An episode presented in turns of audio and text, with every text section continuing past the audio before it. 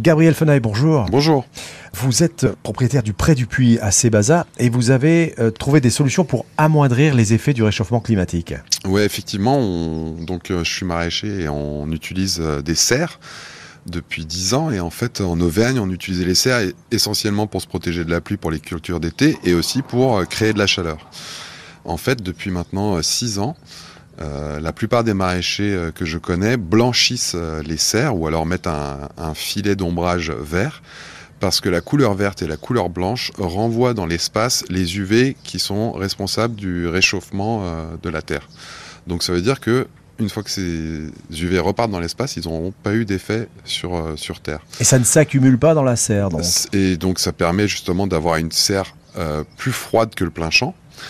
Et donc, euh, en expérimentant cela, on je me suis essayé au bâtiment et j'avais effectivement un hangar avec euh, un fibrociment très ancien qui s'était bien obscurci avec le temps et donc qui avait tendance à, justement à attirer les, UV et on avait une température de 12 degrés supérieure dans le hangar qu'à l'extérieur les journées chaudes. Et depuis que j'ai peint donc le toit définitivement en blanc, on a justement 12 degrés plus frais dans le hangar qu'en extérieur, donc on a gagné 24 euh, degrés juste en peignant le toit en blanc. Donc c'est une solution très économique, facile à mettre en place, mais qui hélas euh, n'est pas forcément autorisée avec les plans locaux d'urbanisme, parce que par exemple ici à Sébaza, on a l'obligation de mettre des tuiles canal orange. Donc moi ce que je fais par exemple, c'est que maintenant je peins aussi le toit de ma maison avec une peinture qui s'en va avec la pluie. Donc pendant les trois mois de chaleur, mon toit de maison est blanc, ce qui permet en fait de le mettre à l'ombre.